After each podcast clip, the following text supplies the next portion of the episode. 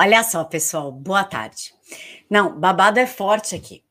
Quem vê o STF perseguindo internauta, pessoal que dá opinião no YouTube, comentarista, jornalista, blogueiro, enfim, como vocês quiserem chamar, acha que o Brasil tá tipo uma maravilha. Nossa, isso aqui é um paraíso e o nosso maior problema é esse pessoal atrevido, sem noção, que quer dar opinião que diverge da grande mídia, do senso comum e está conseguindo aí trazer as pessoas para a realidade, para falar um pouquinho sobre a guerra política, tirar o viés de desinformação das matérias aí da grande mídia, né? A nós somos o real problema. Nós temos que ser presos, calados, é, açoitados, enfim, excluídos da história da humanidade. Então, isso dá a entender que o Brasil está a décima maravilha do mundo, mas não está. Vamos começar falando um pouquinho do primo do Alcolumbre, porque o babado é forte e a família, olha só, a família é uma verdadeira milícia criminosa. É impressionante. Quem lembra quando o primo do Alcolumbre ele foi preso em, em, operação da Polícia Federal por tráfico internacional de drogas? Inclusive, a Rede Globo disse que ele era empresário. Empresário do quê, gente? De narcotráfico? Desde quando ser traficante é ser empresário? Só se for no Brasil mesmo. Alcolumbre ficou chateado com esse expose aí da família dele, tipo, meu Deus do céu, o ex-presidente do Senado e atual presidente da CCJ tem um primo narcotraficante, olha só. E é verdade, quando eu digo que o maior problema do tráfico não é esses traficantes pé de chinela da favela, não.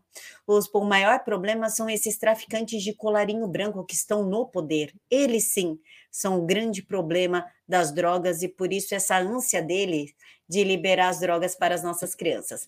Só que o Alcolumbre tentou ali falar que era uma jogadinha política, tipo, olha, eu tenho um primo narcotraficante, um vagabundo, tudo bem, mas isso daí foi retaliação política porque eu não quero pautar a sabatina de André Mendonça. Mas é claro que o priminho do Alcolumbre achou um desembargador fofíssimo e soltou ele. O moço já está gozando da sua plena liberdade, ao contrário de Daniel Silveira ou Roberto Jefferson, né?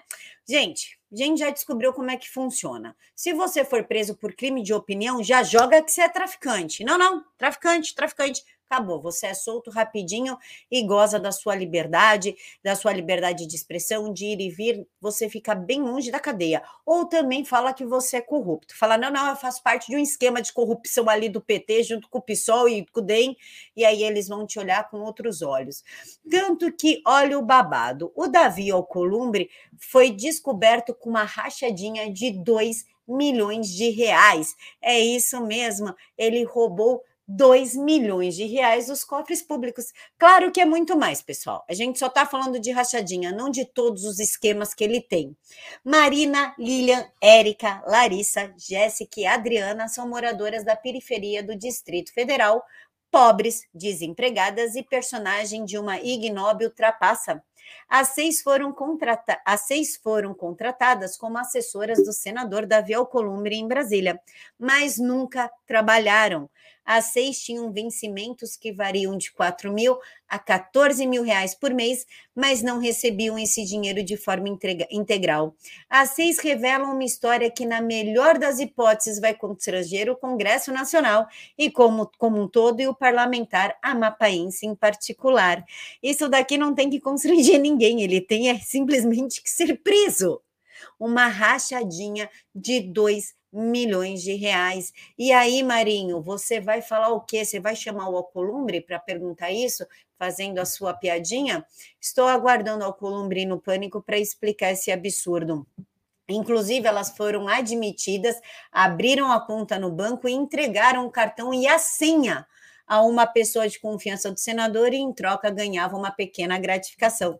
Salários, benefícios e verbas rescisórias a que elas teriam direito não ficavam com elas. Valor da fraude, pelo menos 2 milhões de reais. Aqui está as moças, aqui está uma das moças, a Marina Ramos, aqui é o vencimento dela. Eu vou dar um zoom suave aqui para vocês, um zoom, um zoom de boinha para vocês, para vocês descobrirem que ela ganhava 14.721 reais do nosso dinheiro, que foi para um senador que ganha uns 35 mil reais por mês. Aqui temos a outra moça, que é a Érica Almeida de Castro, e essa tirava 20 mil reais por mês, sendo uma estudante de 31 anos de idade. É isso aí, Alcolumbre, que ganha Vai, vamos botar entre salário e benefícios 40 mil por mês, mas ele ainda precisava do dinheiro, por exemplo, da Lilian, que é 20, tem 29 anos, dona de casa, e ganhava 8 mil reais sem comparecer ao Congresso, sem comparecer ao Senado. Quanto mais a gente vê quais são os tipos de pessoas que são contra o presidente Bolsonaro, mais a gente entende qual lado devemos estar. Deixem aqui para mim nos comentários o que vocês acharam dessa revelação. Quem fez foi a revista Veja. E Alcolumbre, agora você vai acusar o Planalto do quê? De perseguição, porque você não quer pautar a sabatina do Mendonça? Porque você não pega suas coisas, pede para sair assume que você é um corrupto contumaz, que você faz parte da velha política, que você deita e rola com o dinheiro público enquanto as pessoas passam fome. Deixem aqui para mim nos comentários o que vocês acham. Um mega beijo no coração de todos.